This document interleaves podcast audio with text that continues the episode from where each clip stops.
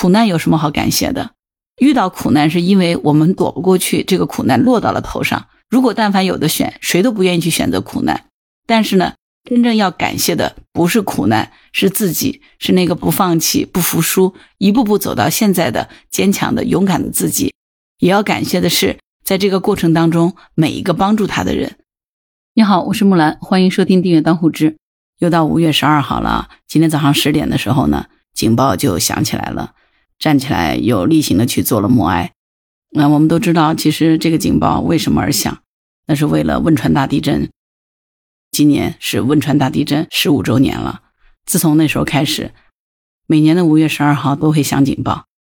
今天在网上看到了当年汶川的一个幸存者他写的自己的故事，我觉得挺有感触的，做个分享吧，也做一个纪念。这个网友呢是一个女孩子，她的网名叫春游哥哥耶，因为汶川地震。她失去了一条腿，她的认证是汶川最美的马拉松女孩。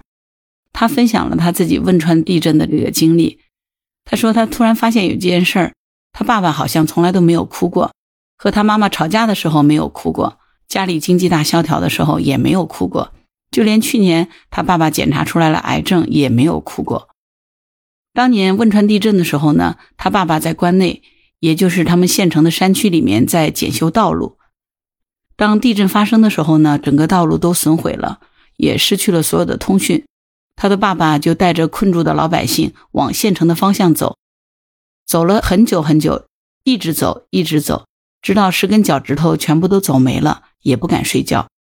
当时呢，这个女孩她被埋了三天，三天之后才获救，获救两个小时以后，她爸爸才走到了县城。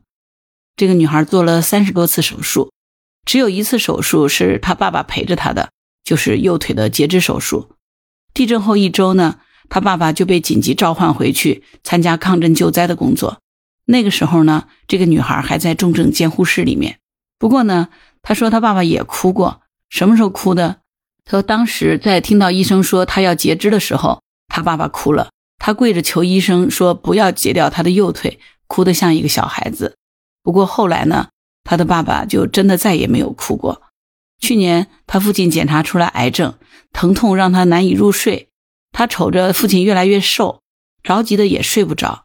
他爸爸对他说：“我是你老子，我比你勇敢，你才会这么勇敢。”他和父亲两个人在新县城里散步，他父亲每走一步都很喘。那两个人谈起来这十五年的变化，父亲笑着对他说：“这人呐，永远都有机会从头再来。”后来，这个女孩就开始锻炼，参加了马拉松比赛。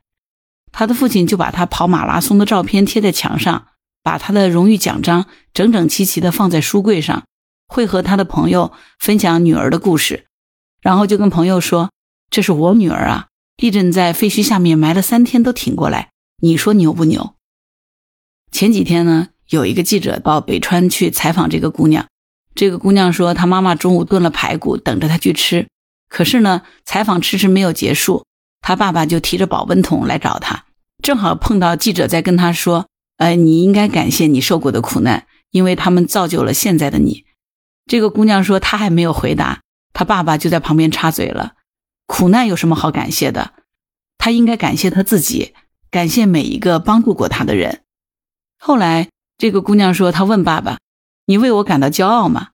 他爸爸说：“其实你比我勇敢，因为当你开始用自己的力量去帮助别人的时候，你就比我牛逼了，小丫头。”后面他还附了一张图，是他跟爸爸的微信截图。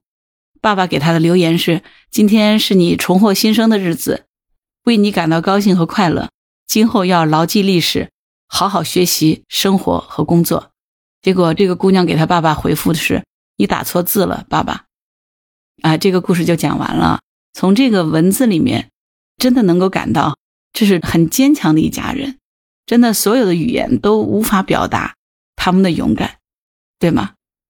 尤其是我觉得，在记者说感谢这个苦难，因为苦难造就了这个姑娘的勇敢和坚强。我觉得他爸爸说的特别对。真的，苦难有什么好感谢的？遇到苦难是因为我们躲不过去，这个苦难落到了头上。如果但凡有的选，谁都不愿意去选择苦难。但是呢，真正要感谢的不是苦难，是自己，是那个不放弃、不服输、一步步走到现在的坚强的、勇敢的自己。也要感谢的是，在这个过程当中，每一个帮助他的人，这才是经历过苦难真正的坚强，这才是苦难带给我们的价值。所以十五年了哈，应该说这个地震，在我们整个国人的心中都留下了深刻的印象。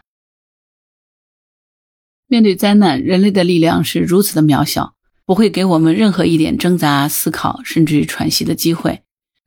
经过了灾难，才能深切的感受到活着是一件多么幸福的事。真心希望每一个活着的人都能坚强的活下去，珍惜我们生命的每一分每一秒，珍惜每一个陪在我们身边的人。衷心的祝福曾经苦难的这一家人越来越好，也衷心的希望曾经经过苦难的我们都越来越好。好啦，今天节目就到这儿。关于本期话题，你有什么想法？欢迎在评论区留言。如果你喜欢木兰的节目，欢迎收听、订阅、点赞、转发当护知。当然，如果你喜欢木兰，也可以加入木兰之家听友会，请到那个人人都能发布朋友圈的绿色平台，输入木兰的全拼下划线七八九，就可以找到我了。好啦，今天就到这儿，我是木兰，拜拜。